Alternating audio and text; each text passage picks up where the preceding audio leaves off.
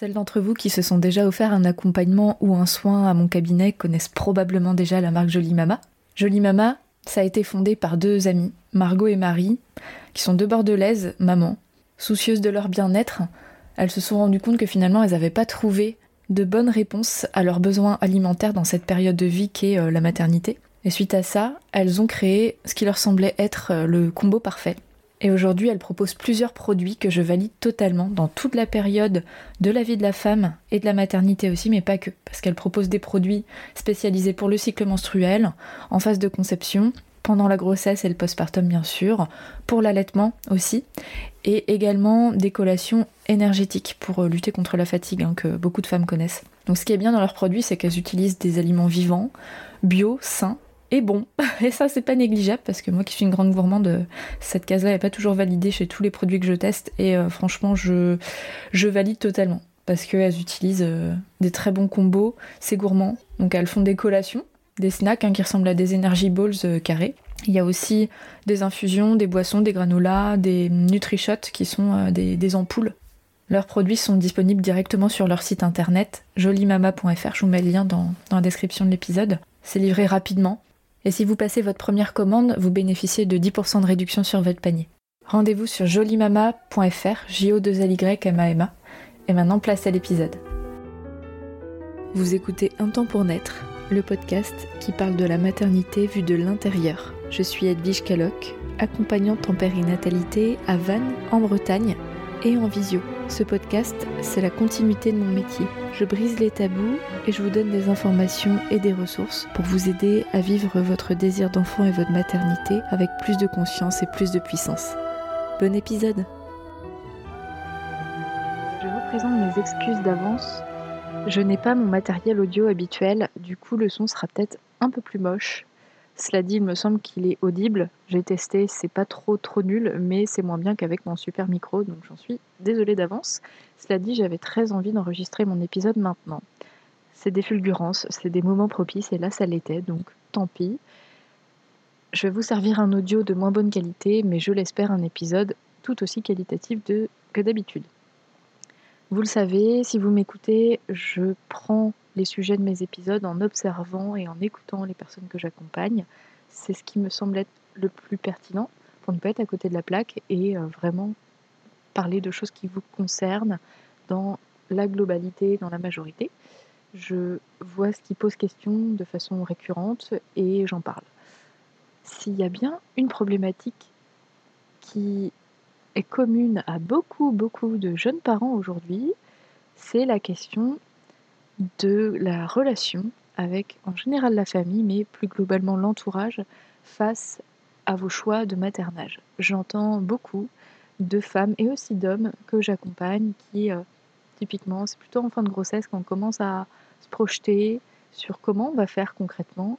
Et là, euh, quand on se rend compte qu'on va faire différemment de nos parents, parce qu'en fait, euh, pour l'immense majorité des personnes, ça se fait différemment des parents et on va revenir sur le pourquoi du comment, mais on, se rend compte qu'on va se positionner d'une certaine manière qui n'est pas celle forcément qui est attendue par nos parents, nos oncles et tantes, nos grands-parents, voire euh, les grands frères et les, grands frères, les grandes sœurs, l'entourage, peut-être les amis. Mais là, je vais cibler plutôt la famille, même si ça concerne euh, votre cercle amical. Ne coupez pas l'épisode, ça va vous parler aussi, mais je vais prendre l'exemple des parents parce que c'est ce qui est le plus typique. Eh bien, on a comme une frayeur de faire différemment parce qu'on pense que ça va soulever des conflits et que euh, ça va être laborieux et que ça va être inconfortable et que euh, ça va être sujet à critique, à jugement. Et c'est pas toujours faux d'ailleurs. Donc, euh, donc c'est un sujet qui est vraiment intéressant et important à aborder. Voilà, donc c'est aujourd'hui que j'avais envie d'en parler avec vous. Donc, comme je l'évoquais, c'est très fréquent que je vois des futurs parents qui viennent me voir, ou des jeunes parents, mais prenons le cas de, de futurs parents qui réfléchissent à leur postpartum. Ça fait partie de mon accompagnement, donc c'est aussi pour ça qu'on en parle. Et une fois qu'on commence à voir la façon dont on veut faire, se pose la question de hum, et mon entourage, comment je fais pour les gérer?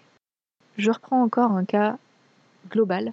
Bien souvent, les parents d'aujourd'hui font des choix qui sont autour du maternage proximal. Qu'est-ce que c'est que le maternage proximal? C'est faire le choix dans un rapport de proximité avec l'enfant pour répondre à ses besoins naturels. Donc ça veut dire plein de choses. Les choix les plus concrets, souvent, se tournent autour de, bah, de l'allaitement, mais après on peut être dans un maternage proximal et donner le biberon, mais de femmes aujourd'hui qui souhaitent allaiter qu'il y a 30 ans, voilà, c'est un fait, c'est statistiquement, sans jugement de valeur autour de ça. Ça va être aussi un choix de, de proximité au niveau du sommeil, donc euh, beaucoup de, de futurs et jeunes parents aujourd'hui décident de faire du cododo avec leur bébé, qui consiste à avoir euh, le berceau, le lit cododo, voir le bébé dans le lit, mais en tout cas avec une proximité dans la chambre. Ça va être de porter l'enfant euh, avec un mode de portage comme une écharpe, un porte-bébé. Donc ça vient se confronter avec un maternage qui est dit distal, qu'on a plus connu nous quand on était petit, qui va consister à mettre plus de distance entre la femme, le père et l'enfant. Parce qu'il y avait vraiment cette croyance que euh, bah, l'enfant, il faut le rendre autonome le plus vite possible pour pas qu'il devienne une glu et que bah, voilà, il soit, il soit en manque d'autonomie. Donc je pense que euh, ce choix a été fait euh, en pensant que c'était le mieux à ce moment-là, et peut-être que c'était le mieux à ce moment-là d'ailleurs. Au vu des connaissances et au vu de l'accès aux connaissances, aujourd'hui, la société évolue et disons que le prototype de maternage le plus logique serait de répondre aux besoins de l'enfant et non pas de laisser l'enfant pleurer en fermant à double tour euh, pour pas l'entendre. Voilà, donc je, fais des traits très grossiers. En fait, c'est pas l'objet de, de l'épisode, donc c'est pour dessiner quelque chose d'assez classique que je rencontre. Hein. Mais si vous n'êtes pas là-dedans, c'est pareil, ne coupez pas l'épisode, on s'en fiche. En fait, c'est plus pour vous donner un petit peu euh, ce qui vient se confronter la plupart du temps, et peut-être que ça vous parle. Donc, on se rend compte qu'on fait des choix qui finalement tranchent avec ce qu'ont pu décider nos parents, et aussi parce qu'on acquiert des nouvelles connaissances qui font que finalement bah, on fait des choix différents, c'est logique. Par exemple, euh, le Yupala, le trotteur, jusque dans les années 2010, on n'avait pas vraiment l'idée, euh, en tout cas l'idée n'était pas très vulgarisée que euh, c'est dangereux pour les enfants, que ça ne leur sert à rien et que c'est dangereux. Donc petit à petit on va évoluer en bannissant ce genre d'objet. Donc c'est des exemples très concrets, très fréquents. Euh, si vous en avez d'autres en tête, envoyez-les-moi. Et si vous n'êtes pas là-dedans, bah, c'est pas grave, mais c'est juste pour illustrer. Et donc ça vient, ça vient bousculer ce que les proches peuvent attendre, parce que eux, ils ont fait comme ça. Typiquement, nos mères, elles ont fait comme ça. Et on n'en est pas mort. Et, euh, c'est la meilleure façon de faire. Donc venir faire différemment, ça veut dire se positionner. Déjà, juste devenir parent, c'est se positionner. Et donc ça peut être très redouté de comment les autres vont vivre le fait qu'on décide de faire comme ci ou comme ça. Je prends aussi l'exemple du postpartum. Aujourd'hui, on communique beaucoup plus sur les besoins des mères et des bébés et aussi des papas en postpartum. Le congé paternité a été allongé et de plus en plus d'entre nous se documentent, s'informent et en viennent à la conclusion que on va pas faire venir toute la famille dès le lendemain de l'accouchement parce que l'accouchement, c'est une épreuve physique, émotionnelle, psychique, relationnelle qui demande une convalescence. Rien que ça. C'est une bonne raison pour se dire je vais pas me lever trois jours après mon accouchement pour préparer la tarte aux pommes à tout le monde, le petit café, le petit repas et euh, faire comme si euh, tout allait bien et puis euh, laisser le bébé tourner de bras en bras et infliger à mon périnée de la gravité très rapidement, alors qu'en fait je suis pleine de lait, je suis pleine de sang et il faut pas que je montre. Et c'était un peu comme ça que ça se passait avant. Aujourd'hui, on est de moins en moins à accepter ça.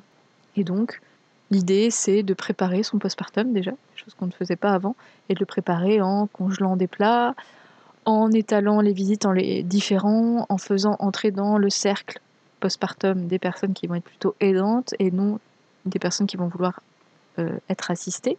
Et quand je dis assistés, c'est pas négatif, hein, mais qui vont vouloir être accueillis, disons. Ou alors euh, des personnes qui vont prendre le bébé pour que la maman fasse le ménage. Donc ça, ça commence à devenir euh, admis que c'est pas comme ça qu'on souhaite vivre le postpartum. Cela dit, il y a souvent ce moment de OK, alors nous on a envie de faire ça, mais alors comment ça va se passer avec la famille? Si vous êtes dans ces questionnements, j'ai pas de recette miracle parce qu'en fait, je crois qu'il faut en parler de façon individuelle et si vous voulez qu'on en parle ensemble, c'est avec grand plaisir. Qui est votre famille? Qui est votre entourage? Qui vous êtes? Quelle place vous avez? Quelles sont vos relations? Quelles sont les attentes des uns des autres? Euh, vous en êtes dans votre tête, dans tout ça. En fait, tout ça, ça compte et ça va venir révéler plein de trucs. Comme je le disais tout à l'heure, le fait de devenir parent, on se positionne inéluctablement, indiscutablement, on se positionne. Parce qu'en fait, le fait de devenir parent, c'est déjà se positionner dans bah, le système familial. C'est comme ça. On passe d'enfant 2 à adulte et parent 2. Donc ça change, ça, vient chambouler plein de repères au niveau de la famille, mais c'est des repères qui sont pas visibles.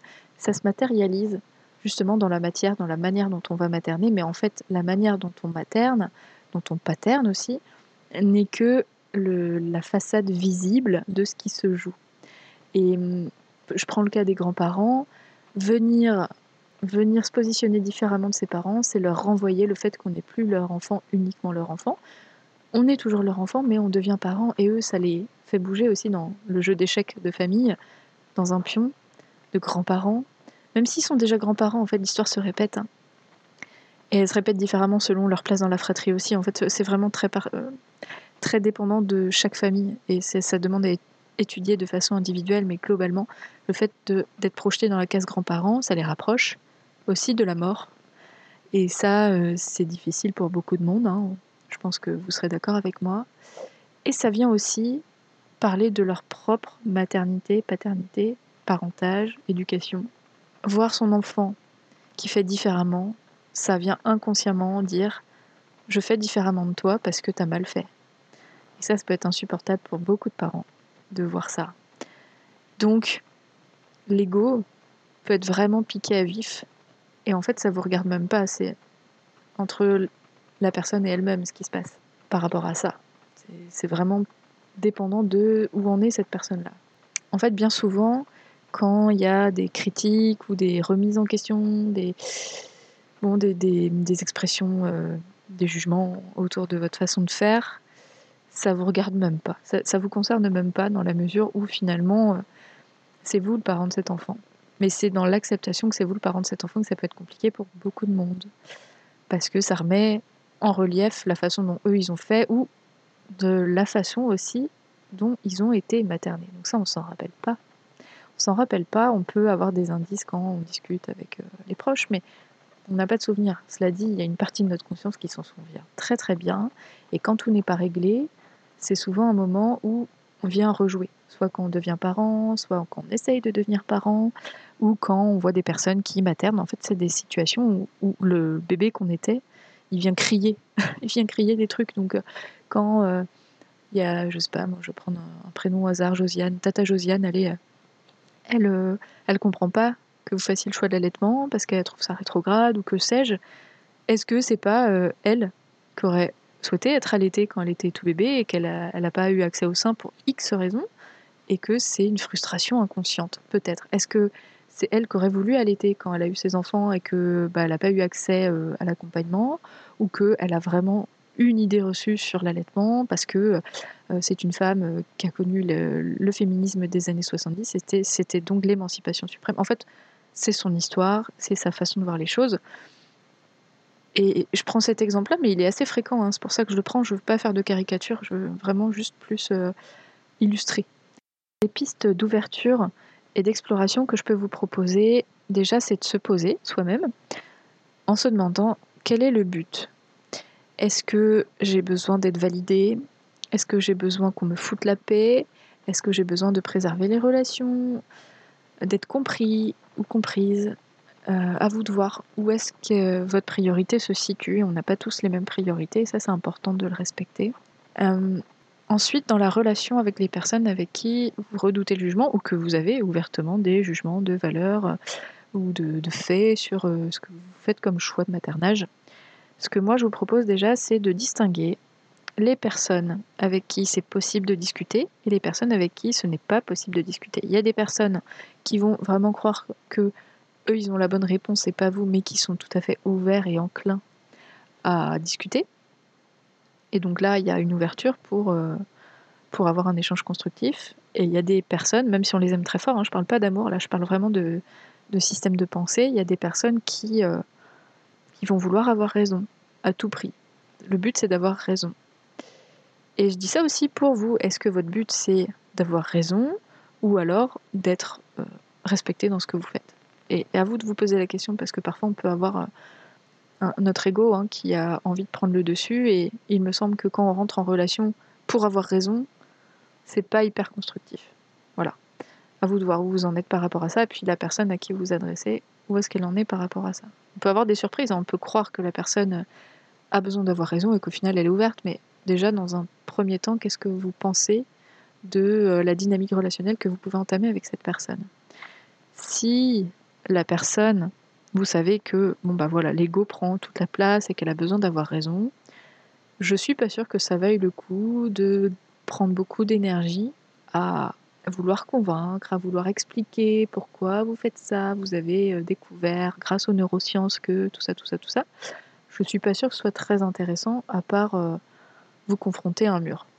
Donc dans ces cas-là, si vous avez besoin d'être respecté, ce que vous pouvez envisager, c'est de dire à la personne que, ok, euh, bah, toi tu penses comme ça, moi je fonctionne pas comme ça, je pense pas de la même manière, donc euh, prenons l'exemple de l'allaitement. Euh, moi j'allaite, si vous êtes chez vous, bah voilà, je, j'allaite chez moi, si ça te gêne, bah, tu, n'es pas obligé de regarder et tu n'es pas obligé de venir. Voilà. Je, je respecte le fait que tu sois pas d'accord avec ça, cela dit, ça reste moi et mon bébé. Voilà, à vous de voir où est votre curseur quand vous allez chez les gens. Il se trouve que vous n'offensez personne en allaitant, voilà, c'est un fait. Donc si la personne se sent offensée, c'est une autre histoire, mais vous, vous ne portez pas atteinte à cette personne. Donc si sa vue est troublée, eh ben, qu'elle tourne le regard au final. Donc le consensus, il va être là.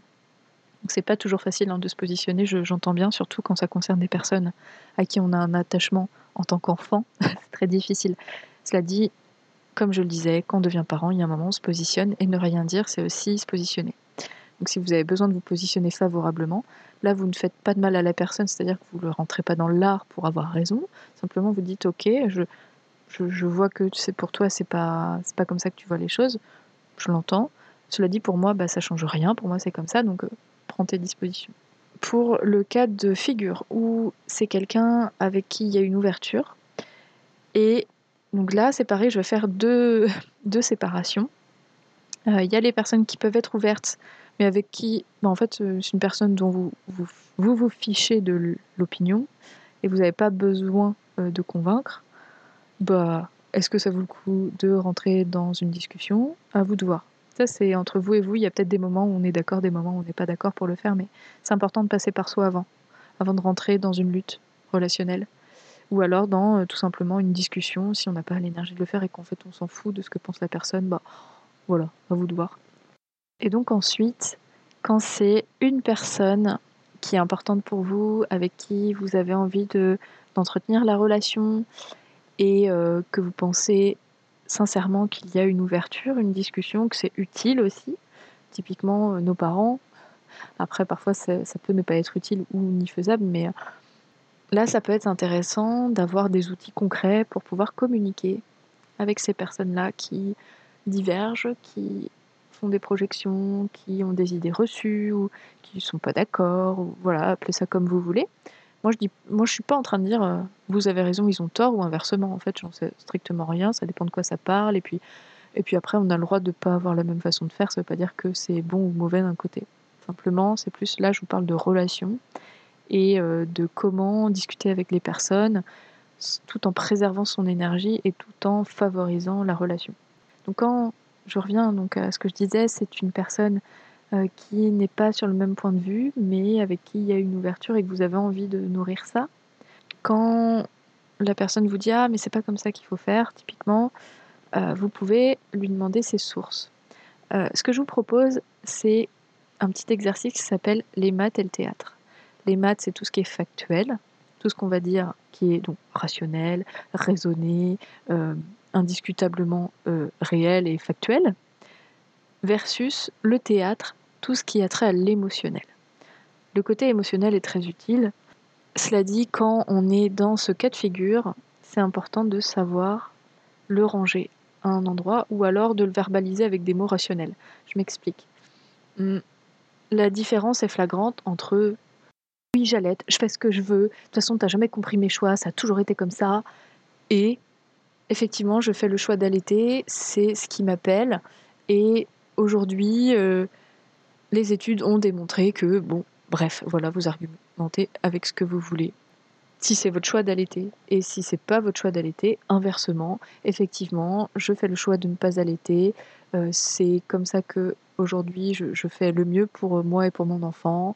Euh, et euh, il y a plusieurs choses qui viennent se confronter. Il y a le côté biologique, il y a le côté bien-être. et donc mon bien-être aujourd'hui, c'est de ne pas allaiter, d'apporter ça. Bon, bref, voilà. Et vous, vous ouvrez l'argumentation en étant factuel déjà, en étant, euh, le, fait de mettre de côté l'émotionnel ou en tout cas de le verbaliser en expliquant ce que ça me fait sans être dedans, par exemple, là, le, premier exemple que j'ai donné, on est typiquement dans la colère, versus dire quand, quand je t'entends me dire ça, maman, ça me met, euh, ça, me donne de la colère. Euh, je sais pas trop pourquoi, mais effectivement, je, je me sens agressée. Ou... C'est pas la même chose. Voilà. Donc les maths et le théâtre hyper intéressant comme technique relationnelle. Je ne dis pas que c'est facile, mais c'est assez chouette. Et quand la personne vraiment elle campe sur ses positions, qu'elle vous dit que euh, prendre l'exemple aller de la DME, je ne sais pas si vous connaissez, c'est la diversification menée par l'enfant qui consiste à diversifier l'alimentation non pas avec des purées qu'on donne à l'enfant, mais avec des morceaux que l'enfant prend en autonomie. Hein, pour résumer très succinctement ce que c'est. Euh, c'est très souvent que quand on fait ce choix-là, on est confronté à nos parents parce qu'il y a des peurs. Euh, très très profonde d'étouffement, de mort autour de ça. Donc en fait, on peut, on peut comprendre hein, que quand on ne connaît pas, ça peut faire peur. Peut-être que quand moi je vous en parle, ça vous fait peur. Euh, ce qui peut être intéressant, c'est si la personne vous dit Ah, mais c'est pas comme ça qu'il faut faire, euh, elle va s'étouffer. Euh, voilà, qu'elle est vraiment dans une peur profonde ou alors une croyance que c'est pas bien ce que vous faites. Ce qui peut être très sincère hein, de sa part. Je trouve intéressant de demander les ressources en demandant à la personne Ok, alors toi tu penses comme ça, ça m'intéresse.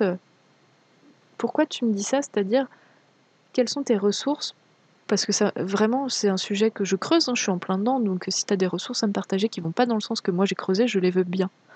Et là, pouf, bien, bien, bien souvent, il n'y a rien.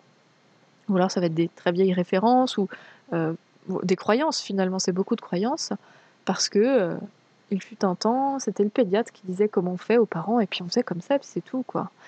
Et il y avait peu de manuels euh, qui expliquaient, il y en avait quelques-uns, mais aujourd'hui, bah, on, a cheminé. Et puis, ce que j'ai envie de dire, c'est que dans 20 ans, 30 ans, nos parents, euh, nos enfants nous diront la même chose, très probablement. Donc, euh, ça nous permet de prendre du recul aussi de se dire ça. L'idée, c'est pas d'incriminer les personnes, de dire ah c'est toi qui fais mal parce que regarde là maintenant moi j'ai ça et toi t'avais pas. C'est pas du tout ça. C'est moi je prends les sources que j'ai autour de moi, je mélange ça avec mon instinct.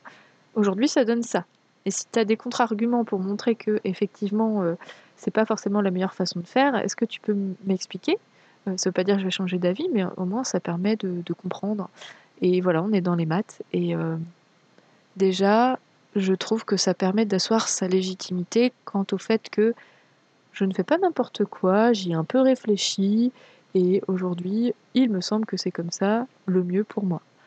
Plutôt que d'être dans la confrontation ou dans la soumission, euh, qui est donc une dynamique relationnelle qui n'est pas saine, qui n'est pas euh, responsable. Voilà, ça c'est des petites choses, euh, vous en faites absolument ce que vous voulez, mais je les trouve assez efficaces pour avoir eu trois enfants, avoir expérimenté plusieurs trucs. J'ai trouvé ça assez vraiment des, choses efficaces. Quoi. Par exemple, le, cas de la DME, je l'ai connu avec ma mère et ma belle-mère. S'il y en a une des deux qui m'écoute, coucou. Et j'ai aucun problème à parler de ça parce que j'ai trouvé ça chouette de pouvoir euh, être à la fois pragmatique, ne pas m'emporter dans l'émotionnel parce que ça n'avait pas lieu d'être dans la mesure où je savais ce que je faisais. Par contre, bah, concernant la DME, oui, il peut y avoir des peurs que j'ai compris, que, que j'ai accepté, hein, que voilà, ma mère avait très très peur et ma belle-mère aussi que ma fille s'étouffe avec euh, le morceau de fromage. Bon, moi je me suis formée à la DME, donc je me suis pas lancée sans euh, YOLO, hop, on verra bien ce que ça donne. Non, moi aussi j'avais ces peurs-là, donc je les ai comprises en fait, parce que j'avais ces peurs-là au début. Et je me suis dit, bon, ça a l'air vraiment intéressant de pouvoir euh, offrir cette possibilité à mon enfant. C'est-à-dire, j'ai des peurs, donc il ne faut pas que je parte avec ces peurs-là, sinon je ne serai pas sereine et ça risque de pas bien se passer. Donc je me forme. Je me suis formée à la DME et à partir de là, j'ai pu euh, me lancer dans l'aventure avec mon conjoint. Voilà, on a pu. Le fait que les grands-mères étaient dans la réticence totale, je me suis appuyée sur tout ce que je vous ai partagé. C'était ok, alors moi je fais ça, parce que c'est ce que j'ai envie d'expérimenter, ça a des bienfaits pour les enfants. Aujourd'hui, ça a été démontré, je tente l'expérience, cela dit, je comprends que tu peur.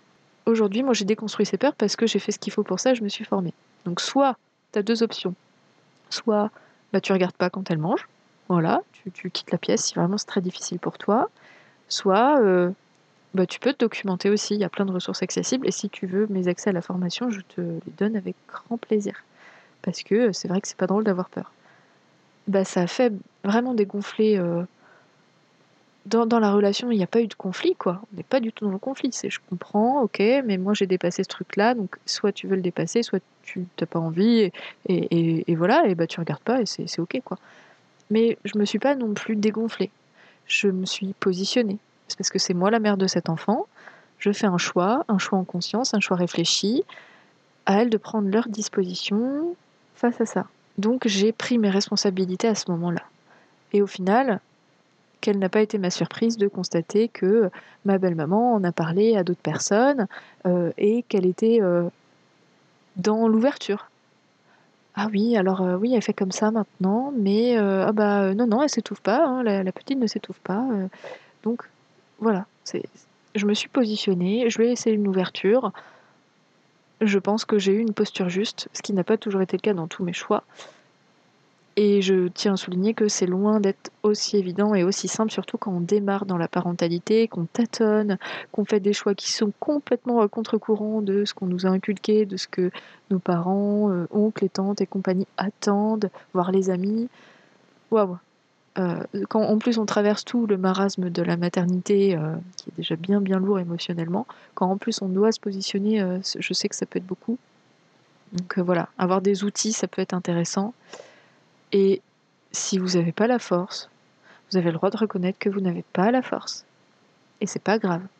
Je parle souvent des besoins dans le podcast, revenir aux besoins, besoins de base. Vous avez le droit de communiquer avec les proches en leur disant écoute là j'ai plus besoin de soutien que euh, d'un discours moralisateur. Est-ce que tu penses que c'est possible? Après tout le reste, comment la personne va vivre tout ça, dans la mesure où vous êtes respectueuse de ce qu'elle ressent, que vous vous positionnez tout de même, mais que vous n'êtes pas dans l'agressivité, vous n'êtes pas dans euh, le reproche, mais qu'en même temps, euh, vous mettez une limite, bah, le fait de poser une limite, ça peut être mal vécu par certaines personnes. Ça ne vous regarde plus. Si la personne n'est pas bien avec ça, ça ne vous regarde plus. Je sais que c'est pas simple à entendre et à pratiquer. Et pourtant, c'est très libérateur. Parce que quand bien même c'est quelqu'un qu'on affectionne énormément, mais on peut lui dire, tu sais, je t'aime de tout mon cœur et j'ai pas envie qu'on s'éloigne, et j'ai pas envie euh, que ça débouche sur quelque chose de compliqué entre nous. Donc loin de moi cette idée-là, simplement. Pour moi aujourd'hui c'est comme ça. Est-ce que tu veux qu'on en parle? Ou si c'est pas le cas, eh bien euh, prends tes dispositions s'il te plaît. Ça c'est se positionner en tant qu'adulte, il me semble. Et ça vient révéler des choses qui sont très profondes dans notre façon d'être un adulte par rapport à euh, nos ascendants, nos aïeux. Et c'est pour ça que c'est le plus compliqué, je pense. C'est le plus gros challenge. De soit y arriver, ou soit de le faire sans forcément être dans un émotionnel euh, euh, qui est basé sur du rejet, de la colère. C'est pas évident. Donc, si vous sentez qu'il y a de la difficulté autour de ça, faites-vous accompagner. Parce que c'est des choses qui sont invisibles, que personne va vous dire parce que on va vous parler que des choses concrètes, comment comment votre bébé il dort, euh, euh, comment, enfin voilà, tous les trucs pratico-pratiques. Est-ce que vous allaitez, est-ce que vous donnez le biberon, à quel âge vous allez le diversifier, est-ce qu'il marche, euh, quelle marque de couche, tout ça. Donc ça c'est le visible, mais toute cette face invisible de qu'est-ce que ça me fait de me positionner, d'être l'enfant d'eux et devenir le parent d'eux et de faire accepter dans la famille cette place-là avec mes choix. Ça c'est tout le travail de l'ombre qui prend beaucoup plus d'énergie que tout le reste. Voilà, voilà ce que j'avais envie de partager. Comme d'habitude, faites-moi vos retours. Est-ce que vous êtes d'accord avec tout ça? Est-ce que ça vous donne des idées, des ressources, du soutien? Est-ce que vous avez d'autres suggestions que je partagerai sur les réseaux sociaux? Allons-y gaiement. Je vous embrasse. Si vous êtes dans cette situation, courage et force à vous. Et je vous dis à la semaine prochaine. Merci pour votre écoute et votre confiance. Si vous aimez mon podcast, vous pouvez m'aider à le rendre plus visible en me mettant une note et un avis sur votre appli de podcast. Vous pouvez aussi partager auprès de vos proches qui sont concernés. Et si vous souhaitez vous aussi être accompagné sur votre chemin du désir d'enfant et de la maternité, mes séances se font au cabinet à Vannes ou à distance par visio. Envoyez-moi un message privé sur Insta ou un mail à edvige.intempournaître.fr. À bientôt!